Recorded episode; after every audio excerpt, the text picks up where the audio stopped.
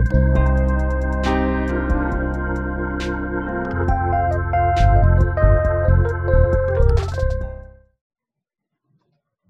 olá a todos, sejam muito bem-vindos à Conexão Capital, sessão de encontros da Capital Aberto, onde todas as semanas nós apresentamos entrevistas e debates abertos sobre temas que estão impactando o mercado de capitais.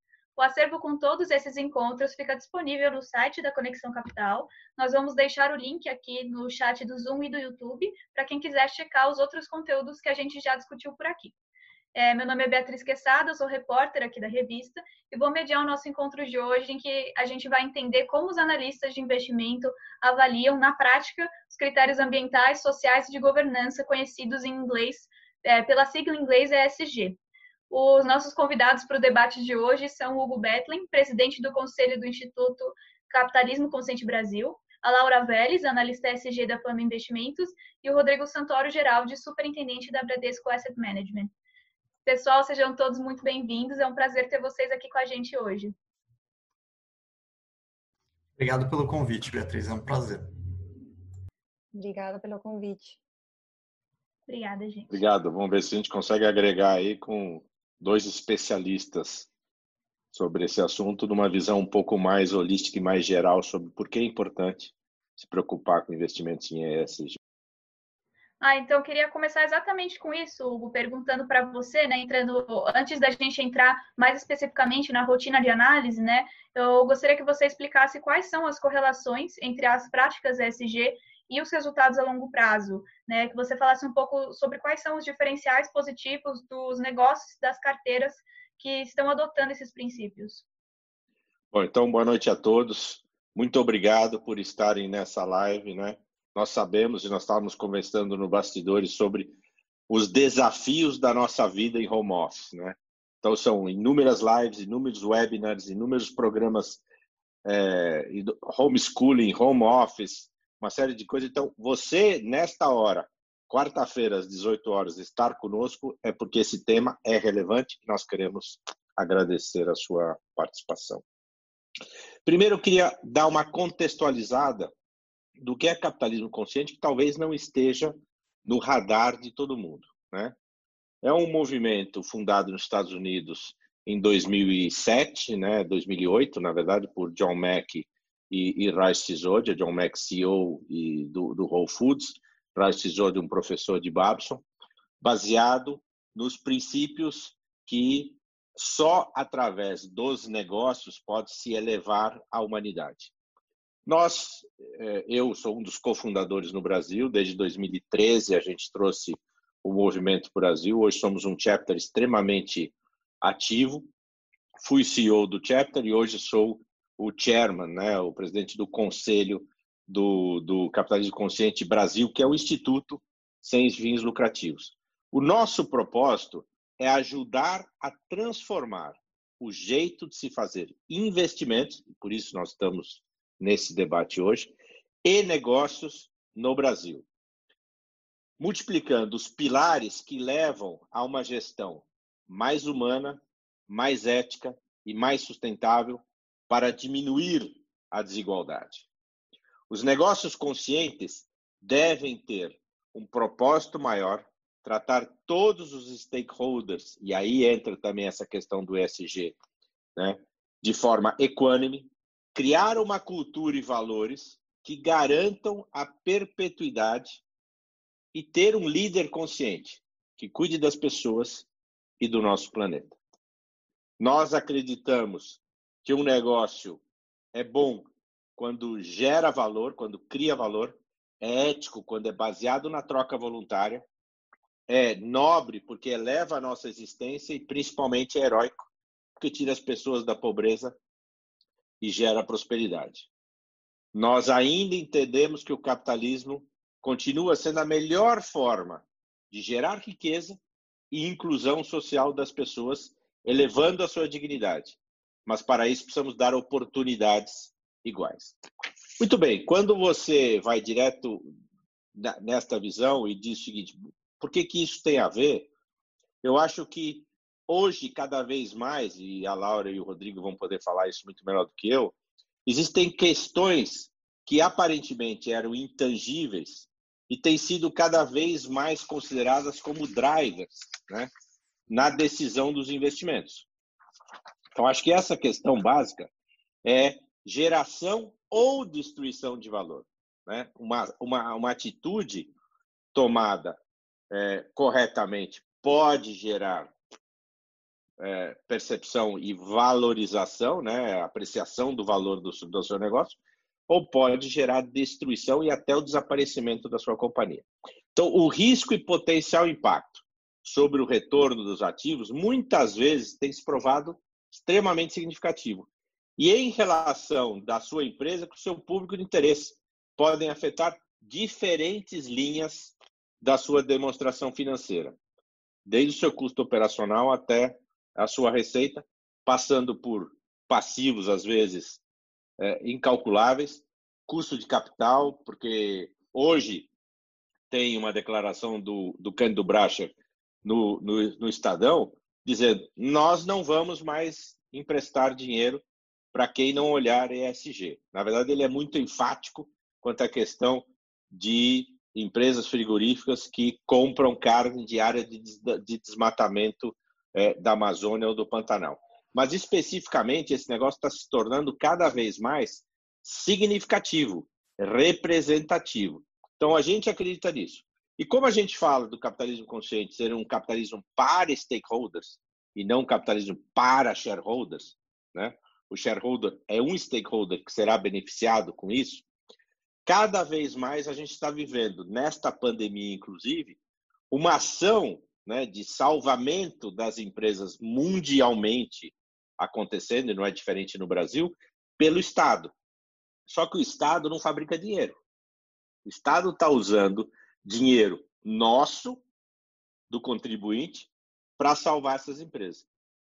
Razão pela qual é muito importante que as empresas entendam que agora elas devem mais respostas, mais resultados, mais transparência à sociedade como um todo. Então, esse é um pouco da, da, da visão global e do que, do porquê é tão importante e o que pode mudar, certo?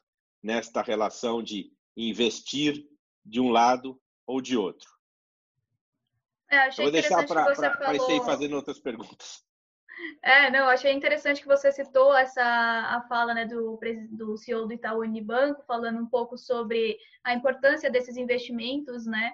E queria também passar a palavra para a Laura e para o Rodrigo, se eles puderem também contribuir, falando um pouquinho é, quais os diferenciais positivos né, dos negócios e das carteiras que adotam esses critérios ESG que eles estão analisando. Eu queria também aproveitar e pedir para vocês, se vocês puderem fazer uma breve introdução, contar um pouquinho de quem vocês são e o que, que vocês, é, como é que está sendo o trabalho de vocês. É, Rodrigo, se você puder começar. Perfeito, pessoal. Obrigado mais uma vez pelo convite. É um prazer estar aqui com vocês hoje. É, meu nome é Rodrigo, eu sou responsável pelas áreas de análise da Bradesco Asset. É, então, isso envolve desde a área de análise de crédito como análise de renda variável. Então, é, a gente tem, tem, tem um, um, é, uma intimidade com SG de mais de 10 anos dentro da Bradesco Asset. Então, a gente viu toda essa evolução uh, do mercado nos últimos anos e acho que isso, isso é bem importante e, e, e com certeza agrega valor para as companhias. Como o, o Hugo bem mencionou, a gente, tem, a gente observa que empresas que têm é, nossos ratings maiores de ESG, é, eles tendem a ter um desconto menor de, de múltiplos de valuation do que as outras companhias. Então, é, isso é super importante, porque é, é, é uma empresa que tem uma nota é, favorável de ESG, ou enfim, tem práticas boas de ESG, ela também tende a ser uma empresa que é mais organizada, que é mais eficiente, é, é, que tem práticas de governança muito mais é, é azeitadas. Então, é, sem dúvida, é algo que a gente valoriza muito aqui na tomada de decisão, sem dúvida. Tá ótimo. Laura, se você puder também contar um pouquinho para a gente. É, bom, Beatriz, uma vez mais, muito obrigada pelo convite. Um prazer estar aqui com o Rodrigo e com o Hugo falando desse tema que cada vez mais ganha relevância já estamos um pouco atrasados para ter essa relevância que estamos vendo hoje. Mas, bom, começo falando que eu sou colombiana, só para vocês saberem meu sotaque, né? Eu estou no Brasil faz seis anos, é, recentemente fiz um mestrado em sustentabilidade na Inglaterra. Voltei, agora estou na Fama Investimentos faz dois meses e meio. Muito contente de ter é, é, ganhado, obtido um trabalho nessa pandemia, onde muitas pessoas estão passando por situações bem, bem complicadas. Então, e muito feliz de estar com uma empresa que é pioneira no assunto de, de investimentos ESG. É, bom, falando um pouquinho dos diferenciais, é, eu acho que talvez mais para frente eu vou falar um pouquinho mais de como que é a nossa análise na, na Fama, mas contando um pouquinho dos diferenciais dos negócios, é, o que falava o Hugo e o que fala o Rodrigo faz total sentido. As empresas, como tal, que têm práticas ESG ou de sustentabilidade, que a gente costuma falar mais ESG para a área de investimentos, mas na real as empresas têm uma agenda de sustentabilidade quando elas conseguem enxergar seus impactos positivos e seus impactos negativos, tanto na parte de meio ambiente, social e de governança. E muito em linha com o que o Hugo falava, a gente não pode falar mais de capitalismo como tradicional, capitalismo de shareholder. A gente tem que falar de um capitalismo de stakeholder, é um capitalismo que se preocupa em gerar valor não só para o acionista, mas para muitas, muitas cadeias, é, muitos outros é, stakeholders, muitas outras partes interessadas. Então, as empresas que conseguem realmente ter uma agenda de sustentabilidade, ter um, é, uma cultura forte, um mindset forte, um propósito de sustentabilidade, que só faz muito mais diferença para a gente do que indicadores, elas conseguem ser muito mais eficientes nos seus processos, conseguem atrair e reter funcionários, clientes, fornecedores, investidores, elas conseguem gerenciar riscos e oportunidades e é, riscos e oportunidades riscos de diversa índole. Então, tem riscos operacionais, riscos regulatórios. É, elas também conseguem manter a sua licença social de operar, porque hoje em dia a gente está vendo também o consumidor e o investidor têm um, um, um poder muito forte nas empresas. A gente tem poder de voto. Então, o consumidor, com as compras que faz, ele consegue votar ou não numa empresa e o investidor igualmente, com os investimentos que ele faz. Então, as empresas que não se preocupem hoje com, com ESG, com sustentabilidade, elas, de certa forma, vão ser deixadas de lado pelos consumidores e pelos investidores, porque hoje em dia a gente está é, vendo uma geração que está muito preocupada com, com que as empresas que que eles que elas consomem com os investimentos que esteja muito alinhados aos seus valores. E a gente eu acho que parte disso é, vem da globalização que tem é, deixado a, a sociedade como um todo perceber tudo o que está acontecendo, que antes era é, oculto para nós. Então, hoje em dia, as pessoas procuram mais que essas empresas estejam mais alinhadas a seus valores, a seus propósitos. Então, empresas que têm essa cultura ESG vão conseguir atrair e reter esses clientes e esses investidores. É, e isso se vai isso vai se ver refletido evidentemente na carteira então são empresas que têm melhores resultados operacionais financeiros então é, vai se refletir também no investimento, no retorno do, do investimento para o um investidor. E agora, cada vez mais, né, com, com essa pandemia, esse tema vem à tona, né? A gente vê aí essa preocupação com o social crescendo, a preocupação com a questão ambiental já vinha, né, desde o ano passado, com as queimadas na Amazônia, os olhos do mundo voltados para a gente, e agora, cada vez mais, isso está nos holofotes, né? Então, eu queria entrar já com vocês, falando um pouquinho primeiro da, da rotina, né, de como é analisar os negócios dessa perspectiva. A Laura já, já comentou que daqui a pouco a gente vai falar sobre isso, então já, já vamos começar. É, eu queria saber de vocês o que esse analista deve investigar e de que forma o trabalho de vocês, ao analisar critérios ESG, se diferencia de uma análise é, normal, de uma análise que vocês fazem outros tipos de análise, né? É, Laura, se você puder começar contando um pouquinho é, bom, é, para a gente, é, na Forma Investimentos, a gente não, não, diferencia uma análise normal de uma análise ESG. Para a gente, isso está integrado. É, na Fama tem vários analistas de investimento é, e eu vim mais para apoiar, para complementar essas análises, porque eles já fazem isso desde o, a fundação da Fama em 1993, então já vão mais de quase três décadas que a Fama tem esse olhar, esse, esse olhar, essa filosofia de investimento e a gente é, o que faz é que a gente entende que é, ESG ele é mais relacionado, como o Hugo estava comentando, ele tem mais relação com a cultura, com o propósito, com a liderança. É, então, para a gente, as, as análises quantitativas, elas são muito muito ricas em dados. Com certeza a gente analisa, mas a gente acha que a parte qualitativa ela complementa muito bem essa análise é, quantitativa. Então, é, a gente não costuma olhar scores para identificar empresas sustentáveis. É, a gente não confia muito nesses indicadores, vamos dizer de uma forma é, vamos dizer dessa forma, porque esses indicadores já são comprovados que, que variam. Tem várias casas de investimento também que fazem seus indicadores, tem várias empresas, organiz, organizações internacionais que têm seus indicadores, e é sabido que entre elas também divergem os scores que dão para a mesma empresa. Então, eu acho que mais rico do que o número, dar um número para a empresa, é conhecer o é, que, que a empresa é, pensa sobre sustentabilidade, realmente isso está no DNA da empresa ou não? Porque daí que parte tudo, né? A gente acredita que não tem empresa 100% sustentável. Então, sempre vai ter empresas com gaps para trabalhar. Então, tem seus impactos positivos e negativos. E ela vai precisar mapear realmente quais que são esses, esses impactos e trabalhar para que esses impactos se neutralizem, né? E, de repente, também sejam mais positivos. Então, a gente faz mais uma análise qualitativa. É, eu queria te perguntar se você pode detalhar um pouco mais é, essa análise qualitativa, né? Quando você fala de análise qualitativa, quais critérios vocês usam, como é que isso funciona? Bom, a gente é, tem várias fontes de dados, né? A gente olha, com certeza, olha o relatório de sustentabilidade, mais para frente podemos falar um pouco mais ao respeito tem muitas muitas ressalvas que a gente tem que ter, muito cuidado que tem que ter com o relatório, mas a parte mais importante, mais rica de informações é o engajamento com a empresa própria. Então, não só com a empresa, a gente tem engajamento com vários níveis da empresa, tem engajamento com clientes, com concorrentes, com fornecedores, a gente olha o mercado, o que, que estão falando da empresa, e assim, é, é mais isso, é essa comunicação que a gente vai ter com a empresa e com seu ecossistema, que a gente vai conseguir identificar se realmente as informações são verídicas.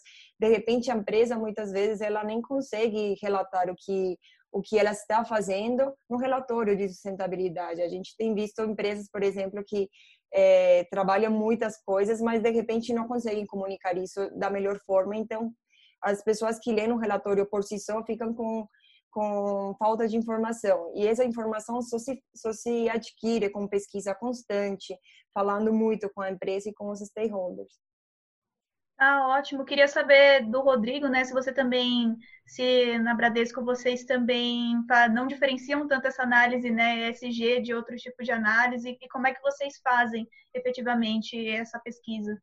Não, legal. Acho que acho que é, a gente compartilha da opinião, assim, é com certeza não existe uma análise ESG separada e segregada de uma análise de renda variável ou de crédito. Ela, de fato, é bem integrada e, é super importante, como é, é, foi bem pontuado, que, que tanto a equipe de gestão e análise estejam envolvidos no processo. Né? Então, é, ele tem que ser integrado e ele serve como referência também para a tomada de decisão. Então, o ISD é como se fosse uma peça é, é, combinada com outra, outros, outros temas, como, por exemplo, a análise da estratégia da companhia, o próprio valuation da companhia, que vão combinadas é, é, formar a nossa tomada de decisão. Lá na Bran a gente tem uma metodologia própria, então a gente usa ratings internos, mas é, exatamente para ter o nosso viés e colocar um pouco é, da nossa cara, a gente tem uma metodologia que foi desenvolvida por nós há uns, uns 10 anos atrás e é sempre revisitada. É, todos os analistas eles são envolvidos no processo e, e eles eles têm é, e eles estão estão trabalhando junto para a elaboração desse rating de cada empresa porque querendo ou não o analista é, é, é, a pessoa que tem um contato mais direto com a companhia ele ele conhece mais a companhia e aí com base em informação pública, estudo setorial, conversa com fornecedores, stakeholders é, e até mesmo as, as, próprias informações divulgadas pela companhia, é, é, a gente elabora esse rating exatamente para ter um parâmetro ESG entre as companhias. Tá? Além disso, a gente também tem um analista dedicado exclusivamente para o tema e que ele ajuda o time em geral a, a, a, nos principais pontos de atenção, os riscos relevantes e até mesmo serve como um guia para coordenar o trabalho ISD. Hoje lá na Bran a gente tem basicamente 99% dos ativos cobertos por análise ISD. Ótimo. Eu queria então pegar, pegar um ponto que vocês trouxeram, né, que a Laura comentou um pouco também, vocês trouxeram sobre, até que você, o Rodrigo também comentou agora que vocês têm uma metodologia própria, né? Então eu queria perguntar para o Hugo qual que é a, o que, que quais as dificuldades que isso traz, né? Essa falta de, de metrificação, dessa padronização da, da avaliação ESG, qual, é, como que as empresas estão lidando com isso, se os dados que elas estão fornecendo são suficientes, se são transparentes e qual que é a dificuldade que isso traz na análise, né, para a gente entender se essas empresas são sustentáveis ou não.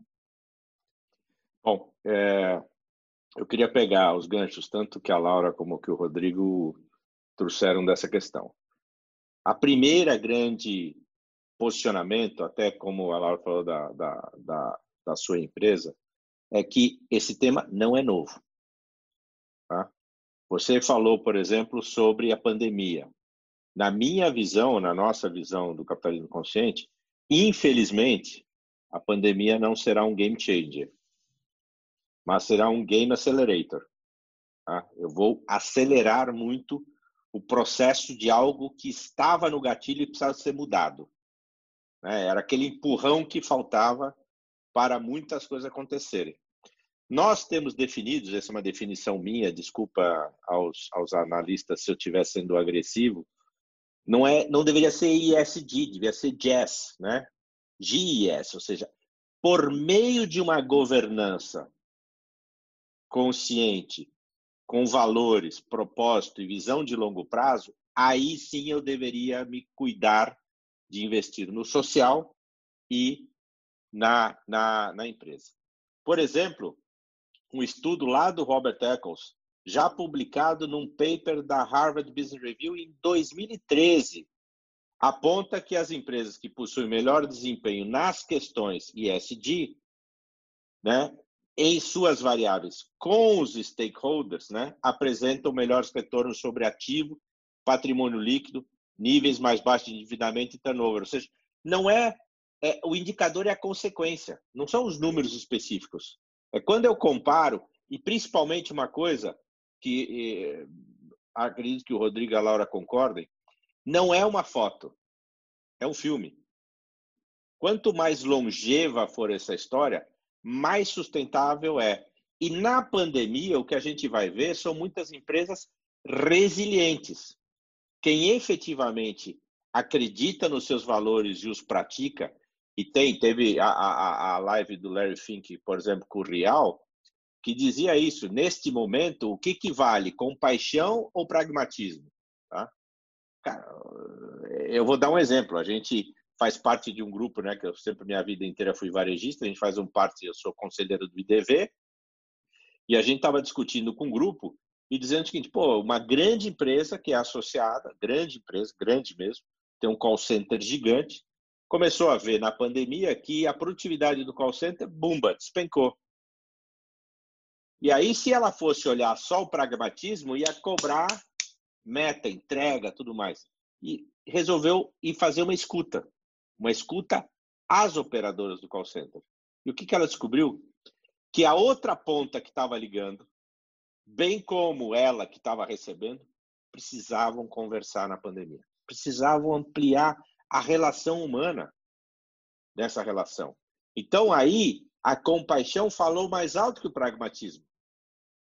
Porque o que vai deixar de lembrança para esse cliente, o que a Laura falou, é fundamental. Por sorte, a geração do Rodrigo e da Laura, diferente e a sua, Bia, diferente da minha, já vem com o chip do propósito ativado.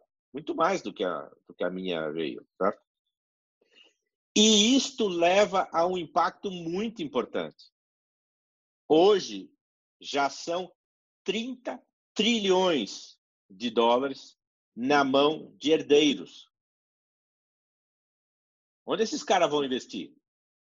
Tá?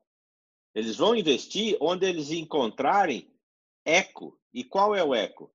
Propósito, valores, liderança consciente, cuidado com as pessoas, cuidado com o planeta. Então, essas questões são fundamentais. E lá atrás, quando a gente começou, lembra que quando começou os relatórios GRI, né, é, ele veio de uma de um desdobramento da demonstração financeira, relatório anual. Esse relatório anual foi desmembrado primeiro no relatório de pessoas, né, de, de gente, relatório de relações é, humanas lá, que era a questão dos indicadores, né, do balanço social. Todo mundo acho que lembra disso. E migrou tudo para um, um demonstrativo único. E de novo, eu acho que não precisa ter um demonstrativo único, deveria ter um processo simples de, de se analisar isso. A outra coisa que a Laura falou que é super importante é o seguinte: esse brinquedinho aqui transformou qualquer um de nós no stakeholder de qualquer empresa.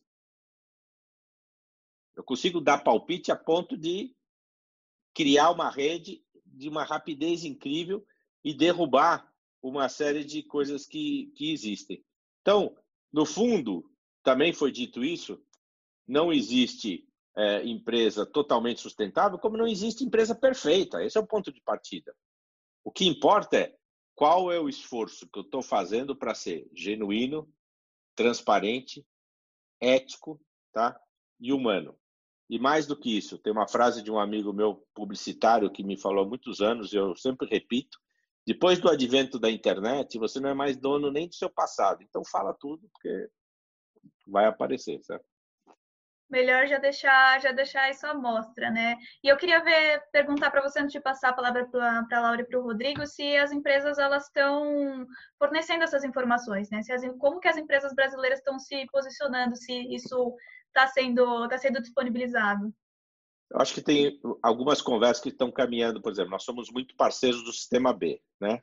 Então, para quem não sabe, o Sistema B é uma certificadora de, de metas né, e, e, e ações sustentáveis e sociais. Né? É, nós estamos vendo algumas quebras importantes agora. A gente, quem imaginou que a Globo um dia faria propaganda de empresa? Né? Quando você tem lá no Jornal Nacional Sustentabilidade, Solidariedade SA, ele está todo dia mostrando empresas que, desde o começo da pandemia, estão fazendo ações específicas sociais que sejam, vamos dizer assim, efêmeras, mas que são extremamente importantes, né? Como cesta básica, porque tem gente passando fome, como construir hospitais para deixar legados ou cuidando do seu pessoal e melhorando. Então, essas ações já estão efetivamente é, acontecendo e muitas empresas estão vendo o seguinte: não tem mais alternativa. Eu acho que tem dois pontos aqui que eu queria até colocar da última carta, a famosa carta anual que o Larry Fink, né, CEO da BlackRock, faz todo ano. De 2019, ele fala duas coisas. As alterações climáticas tornaram-se um fator decisivo nas perspectivas das empresas a longo prazo. Tem impacto significativo e duradouro no crescimento econômico e na prosperidade. Risco climático é risco de investimento. Acreditamos que portfólios de investimentos integrados com sustentabilidade e clima podem proporcionar melhor retorno ajustado aos riscos para investidores. O futuro, eu diria mais do que o futuro, é o presente, é o investimento sustentável.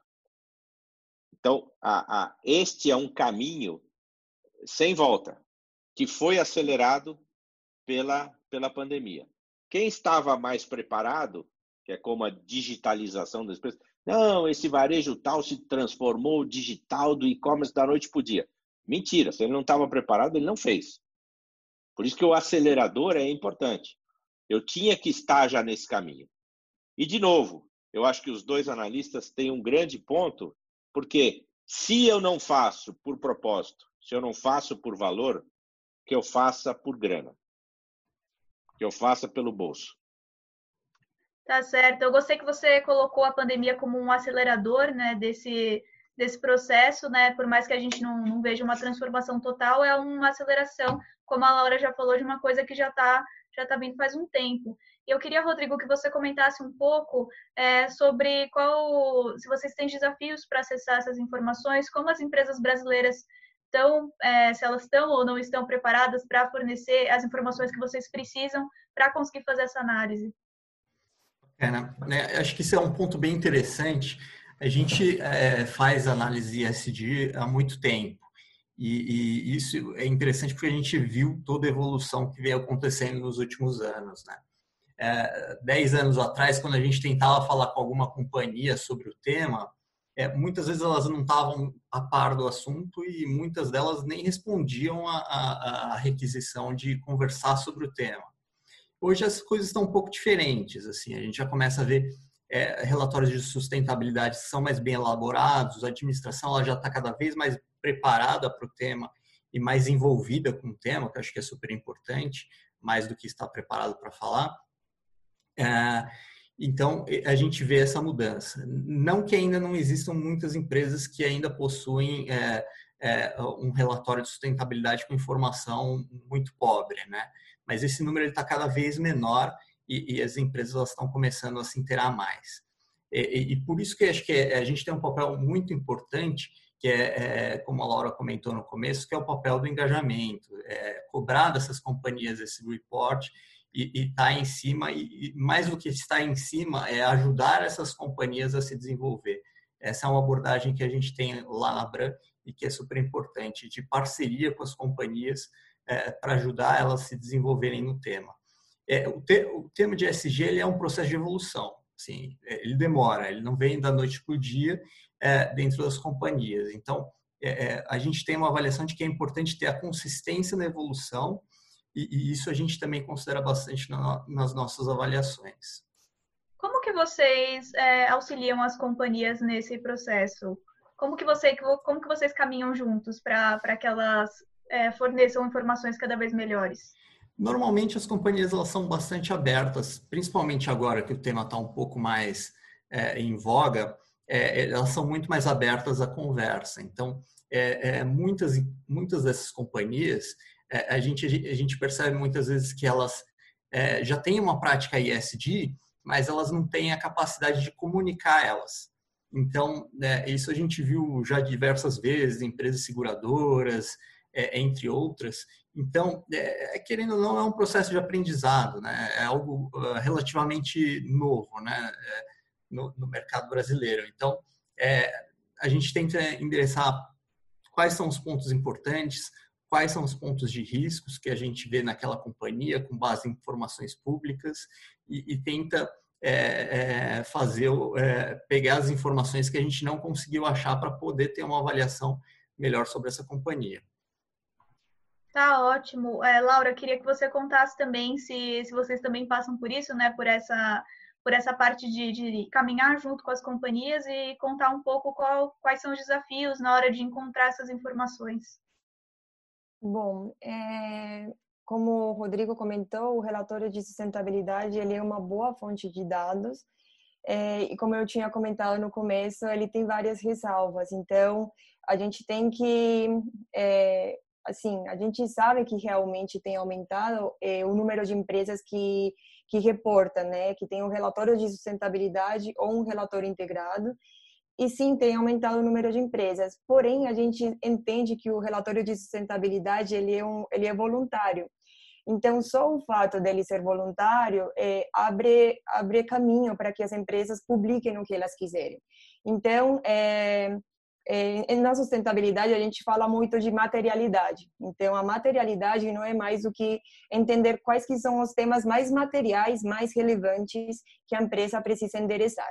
Então a empresa pode ter muitos temas, muitos temas que precisa trabalhar, mas aí ela vai focar porque realmente ela tem que começar por algum caminho, né? Então ela vai focar em X temas materiais e nesses temas que vai trabalhar. Então, a gente entende que tem os analistas é, de investimentos têm que entender que as empresas têm esses temas materiais. Então, quando a gente vai olhar um relatório de sustentabilidade, a gente tem que ter muito cuidado. O que, que a empresa está reportando? Realmente ela está reportando é, informações relacionadas a sistemas mais materiais ou ela está focando na filantropia, que ninguém fala que não é importante, mas não é o tema mais material. Então, a gente é, pode ter uma empresa super emissora é, de carbono, pode ter uma empresa super em risco de, de trabalho análogo escravo. Então, por que, que ela não está falando disso que é tão importante?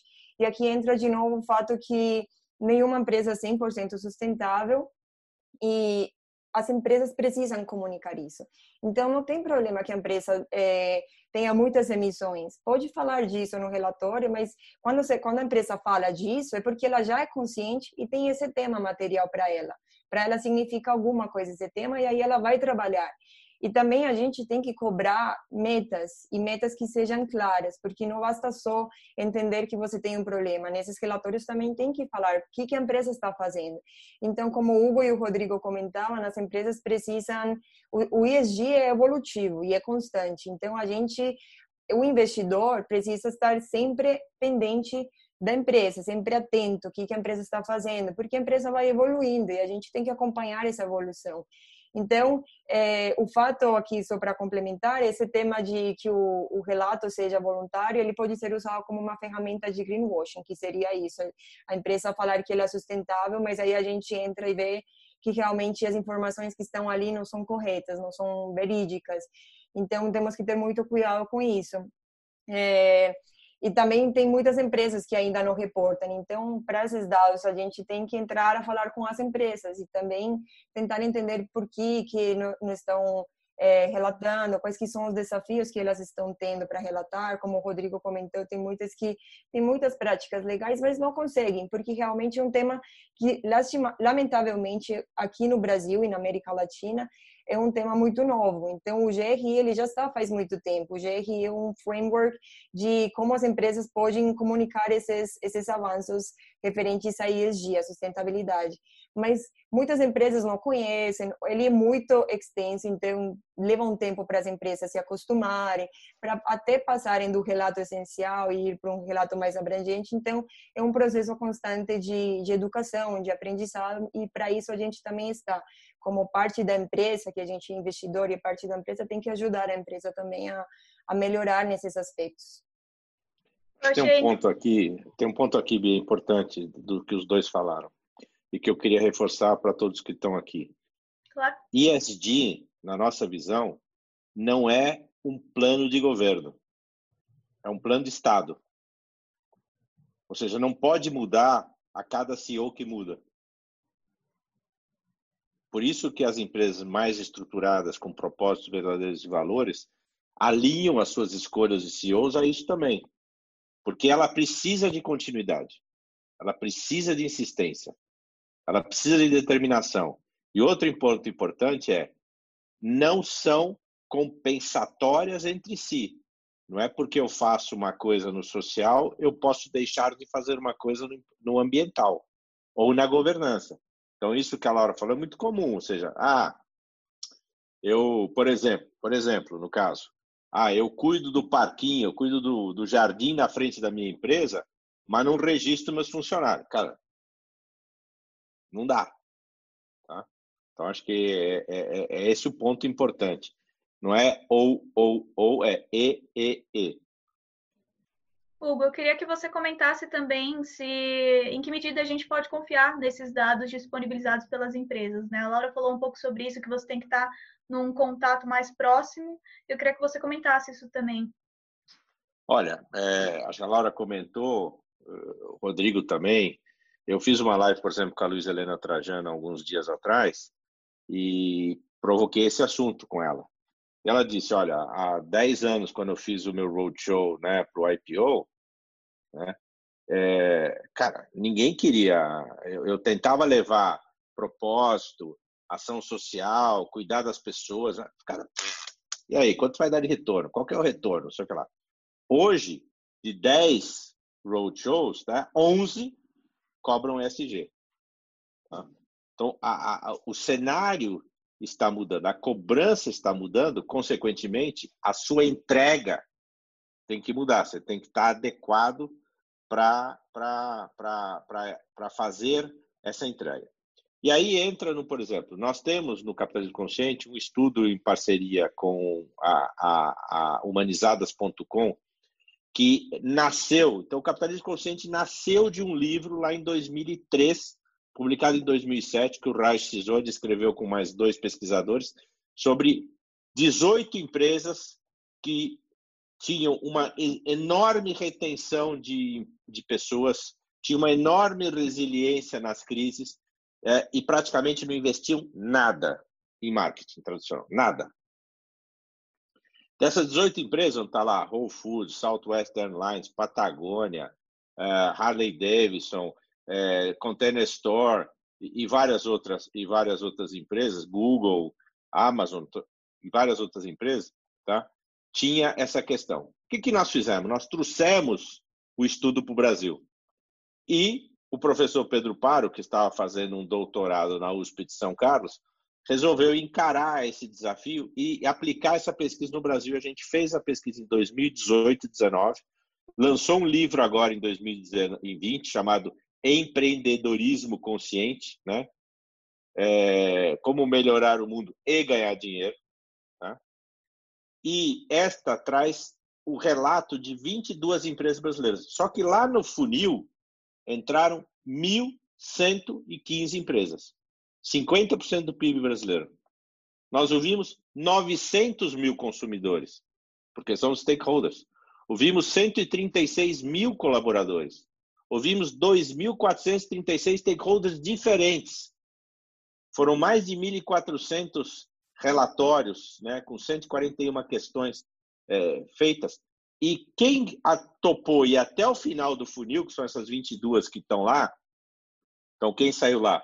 Hospital Albert Einstein, Clear Sale, Reserva, é, na época Cielo, é, Boticário, Natura, é, é, Unilever Brasil, Johnson Johnson Brasil, estas empresas aceitaram fazer esse estudo drill down até o finalzinho para dizer, olha, e outra coisa, vou te dizer, não é uma ranking, eu não vou te dar se você é o primeiro, o segundo, tudo mais.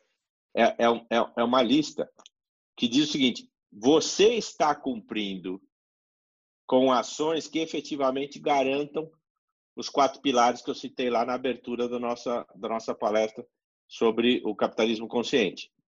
Nesses quatro pilares, quando eu falo de liderança consciente, que cuide das pessoas, cuide do planeta, estão impactados todas essas questões.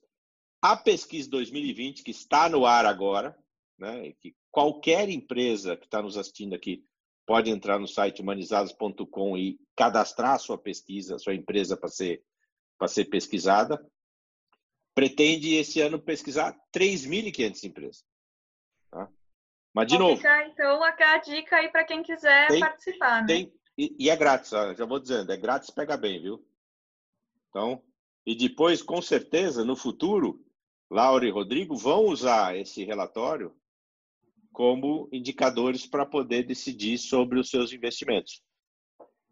É, uma ferramenta a mais, né? Eu queria até pegar um gancho que você trouxe para trazer uma discussão que está rolando aqui nos comentários, né? A gente recebeu, o Hugo falou um pouco agora de retorno, né? De, dessa, dessa dicotomia entre retorno e SG. A gente recebeu uma, uma pergunta da Simone sobre isso.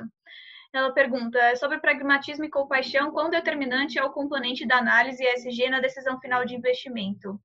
É, entre o potencial de valorização e respeito ao meio ambiente e ao social, qual das, qual das variáveis se sobrepõe e se os clientes finais das casas de investimento estão prontos para abrir mão da rentabilidade, ainda que com juros mais, ainda mais com juros tão baixos, né, em favor do compromisso ESG. O Hugo já comentou aqui nos comentários, mas queria que você reforçasse um pouco o que você já trouxe aqui, antes da gente passar para a Laura e para o Rodrigo também comentarem esse ponto. O que eu, o que eu trouxe, com, com todo respeito, e peço que o Rodrigo e a Laura complementem, tá? É que não tem essa dicotomia, não tem escolher, tá? Não tem abrir mão, pelo contrário. O que nós estamos dizendo aqui é que empresas que efetivamente praticam políticas de ESG de forma sustentável, de forma de Estado, que não é campanha publicitária, você dá, ah, ano que vem eu mudo esse negócio, certo? São muito mais resilientes, cujos retornos, inclusive, nós vamos ver nessa crise agora, certo? Vão conseguir superar esse túnel negro, escuro, que a gente não sabe nem em que pedaço do túnel a gente está, tá? e sair muito mais forçadas, muito mais reforçadas. é, lá na frente. Então, não é uma dicotomia, ah, eu vou investir no social, no, no ambiental e, no, e na governança e vou abrir mão de retorno. Tá? Cara, se isso fosse verdade, tá? só um pequeno grupo de visionários, apaixonados, ia fazer isso. Nós estamos falando que os investimentos mundiais, os papéis, talvez antes da pandemia, podem até ter mudado para cima, são algo como 800 trilhões de dólares que rodam aí no mundo do mercado financeiro mundial. Desses 800 trilhões, 23 já são especificamente em investimentos ESG. Aí você fala, pô, mas 23 de 800 é pouco. 23 trilhões tá? é 12 vezes o PIB do Brasil antes da crise. Então não é, é pode pouco assim. parecer assim. pouco, mas é muito, né? Eu queria também ver agora com, com a Laura e com o Rodrigo se eles, se eles concordam com, com a sua visão, como é que eles também enxergam se, se existe essa separação ou não, né? Rodrigo, se você puder começar, por favor. Claro, vamos lá. É, acho que é importante, é importante afirmar aqui que não, não, não tem essa abertura de mão de rentabilidade por causa do ISD.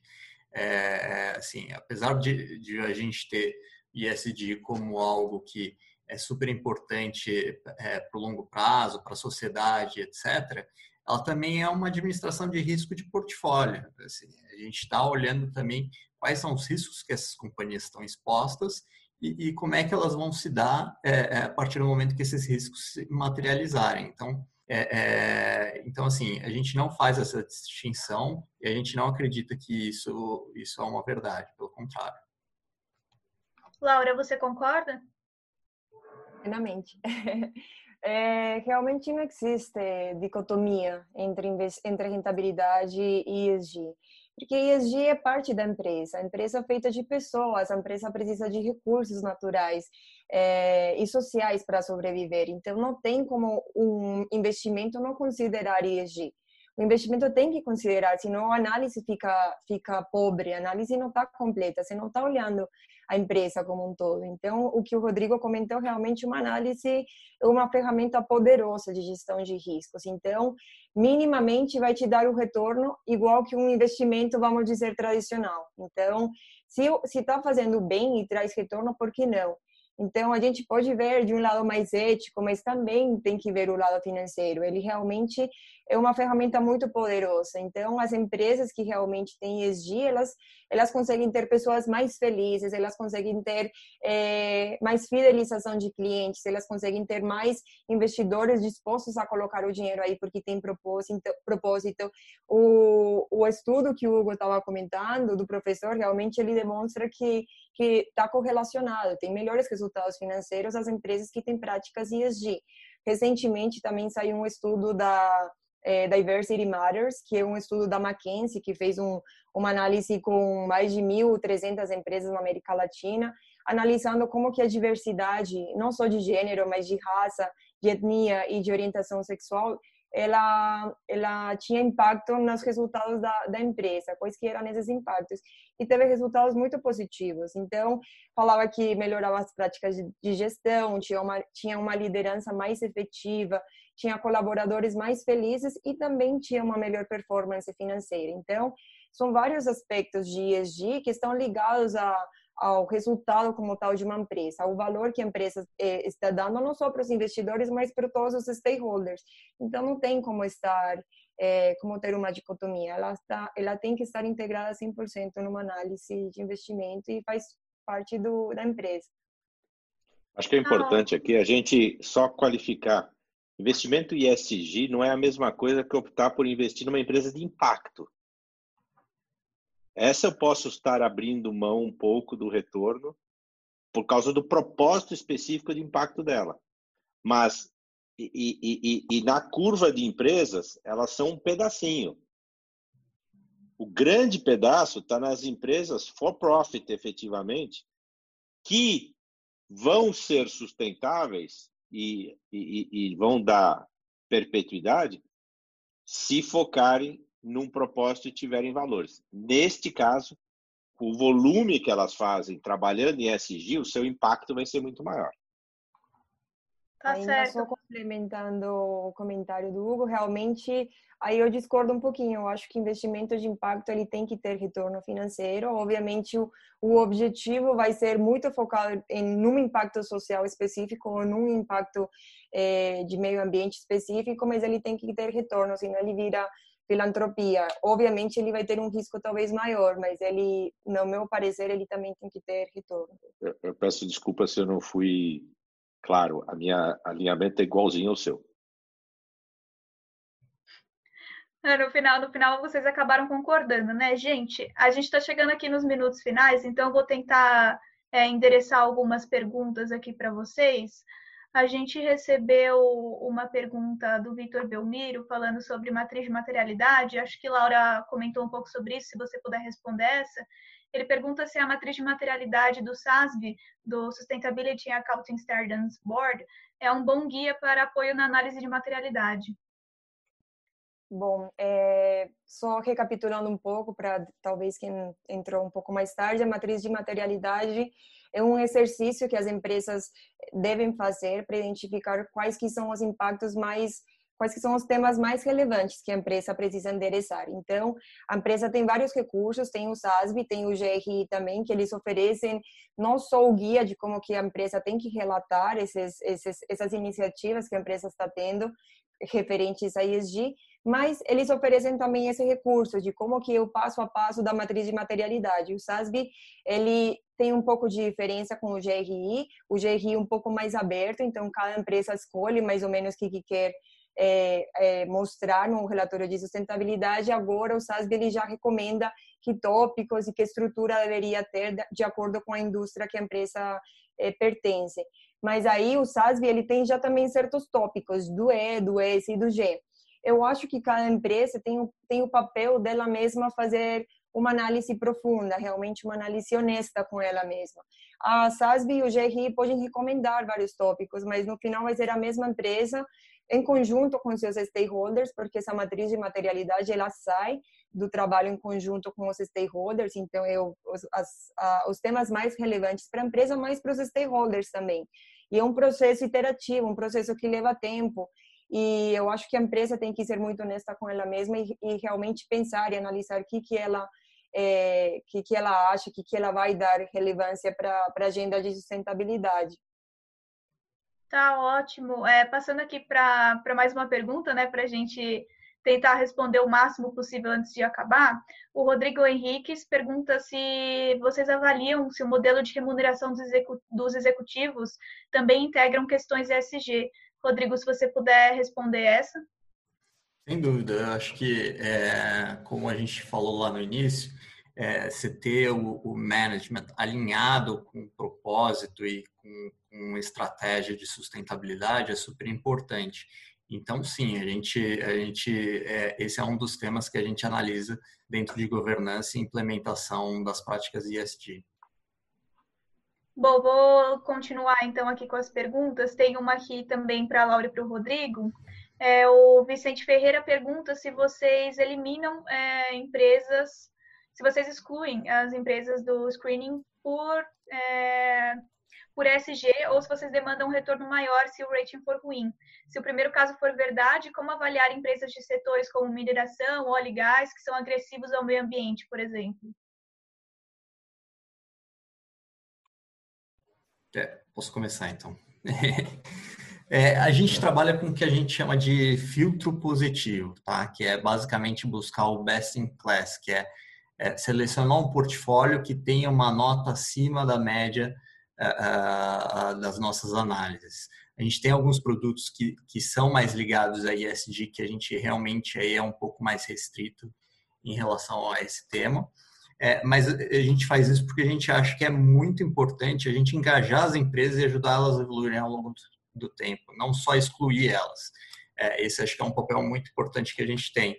E até por isso que em breve a gente vai começar a compartilhar um pouco da, da nossa visão, das nossas notas, das nossas preocupações com as empresas, até para ficar uma, uma referência é, para elas de fato é, melhorarem. Agora, a sua pergunta sobre desconto é um, tem a ver um pouco com o que a gente falou lá no início.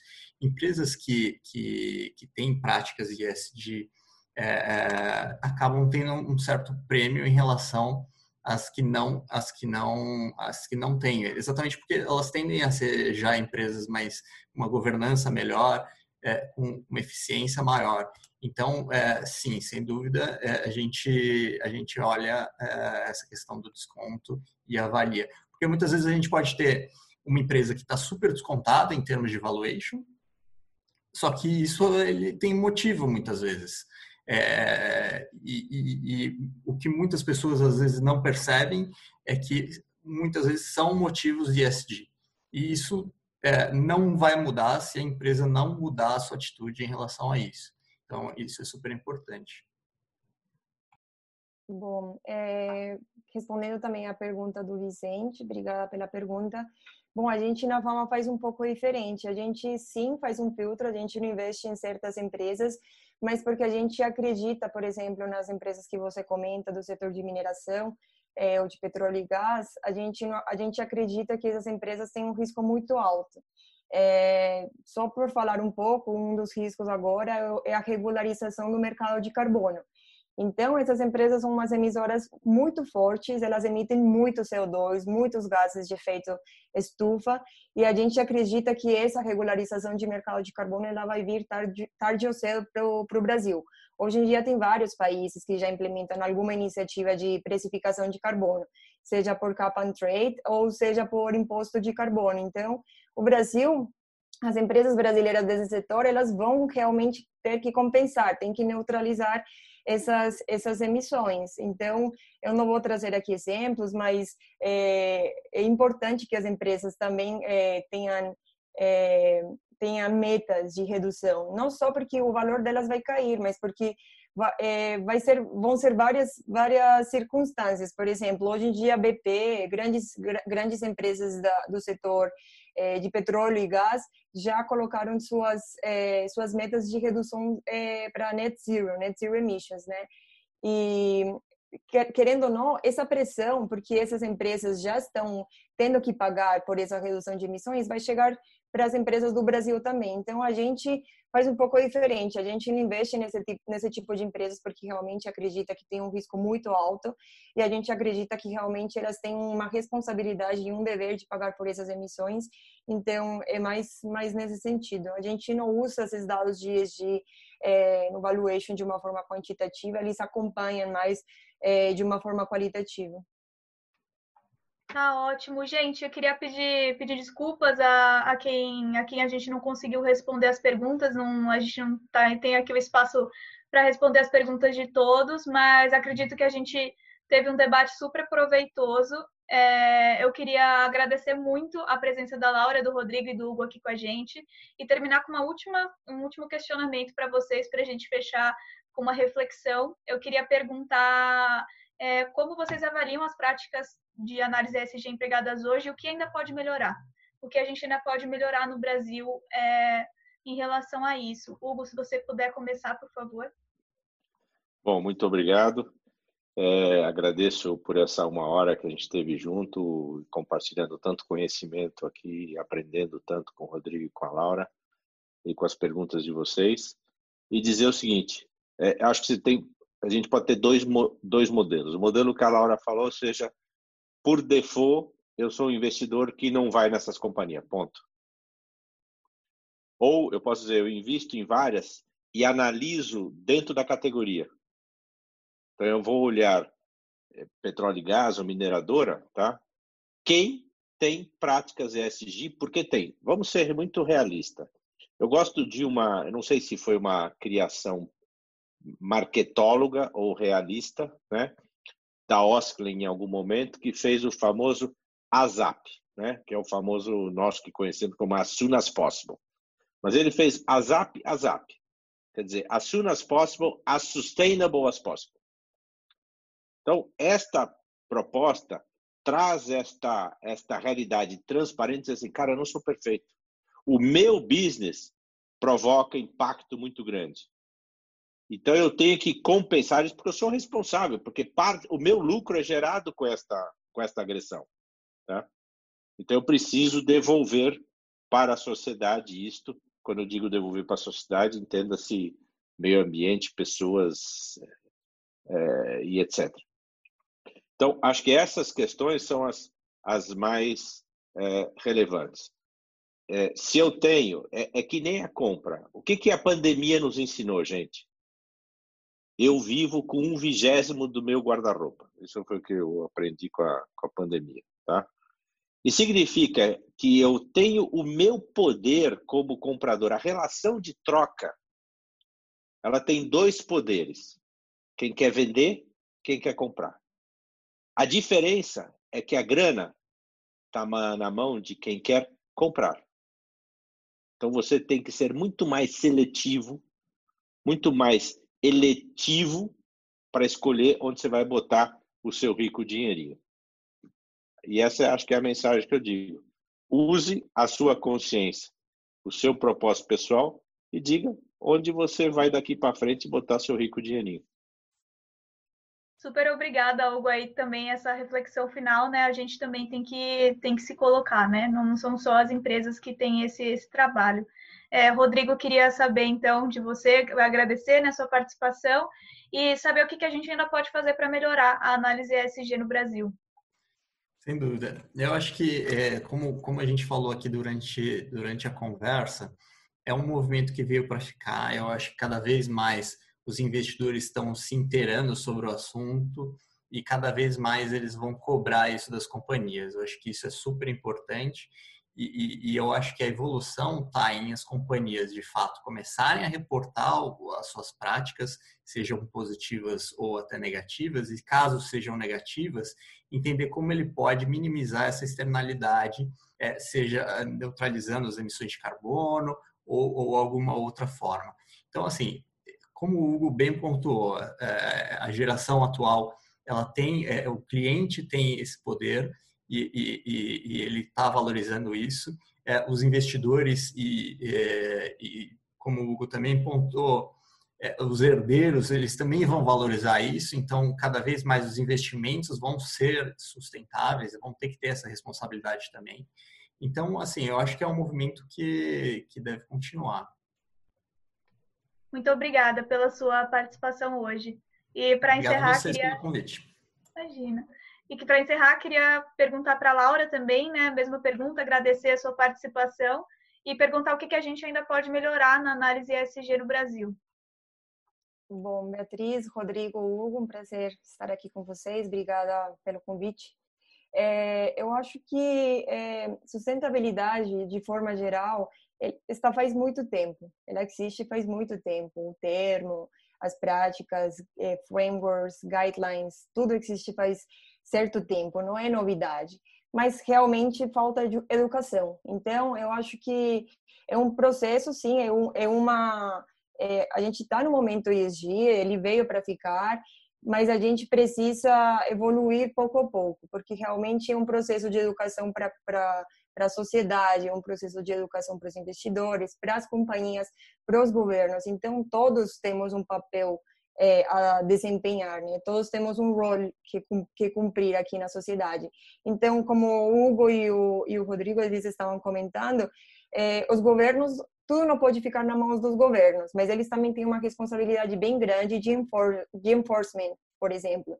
E os investidores também, é, por favor, analisem as empresas onde vocês vão investir, porque realmente é onde você está falando, eu estou colocando dinheiro aqui porque eu acredito em que você faz o bem. É, o meu dinheiro que está causando esses impactos, tem que ser visto dessa forma.